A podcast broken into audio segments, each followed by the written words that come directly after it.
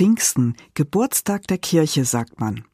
Vor 2000 Jahren ergriff Gottes Geist die Jüngerinnen und Jünger und sie sagten weiter, was Jesus für sie bedeutet. Die Kirche entstand. Und zu ihrer Geburtstagsfeier brauchen wir doch einen Kuchen mit passenden Zutaten. Als erstes Eier. Sie stehen für das Leben, nicht nur an Ostern. Auch wenn man erst nichts davon sieht, es ist doch da und setzt sich durch. Die ganze Natur ist erfüllt von Leben, das Gott schenkt. Mehl, das gibt dem Kuchen seine Substanz. In unserem Kuchen ist das die Gemeinschaft, denke ich.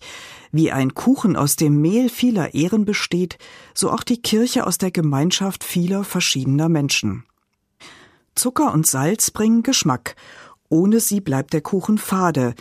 Vielleicht machen sie den Kuchen erst so wirklich zum Kuchen. Und was macht die Kirche zur Kirche? Was Salz und Zucker für den Kuchen, ist der Glaube für die Kirche. Manchmal süß und wohltuend, manchmal auch widerständig, gibt er Kraft und den richtigen Geschmack. Auch Milch gehört in den Teig, nahrhaft. Das ist Gottes Wort, die Bibel. Leicht verdaulich als Kinderbibel, anspruchsvoller für die Großen, Nahrung für die Seele. Damit der Teig dann auch zum Kuchen wird, brauchen wir noch Ofenhitze. Die verwandelt den Teig, durchströmt ihn und macht ihn fest. So wie der Heilige Geist schon immer Menschen durchströmte und verwandelt, dass sie die frohe Botschaft verkündigen.